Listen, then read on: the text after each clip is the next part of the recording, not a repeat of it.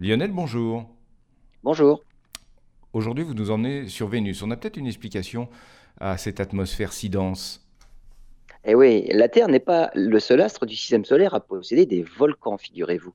Ils sont encore actifs sur Io, hein, un des satellites de Jupiter, mais on soupçonne aussi qu'ils peuvent être encore en activité actuellement sur Vénus. On se demande d'ailleurs s'il ne serait pas la cause du climat infernal qui règne sur la planète pourtant jumelle de la Terre. hein. Plus de 400 degrés au sol, une pression de 90 atmosphères. Sur Vénus, la surface est couverte à 80% de roches volcaniques.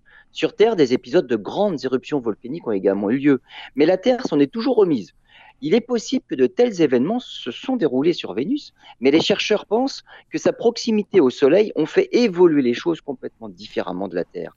Avec l'histoire de l'atmosphère de Vénus se joue aussi l'histoire de l'eau à la surface.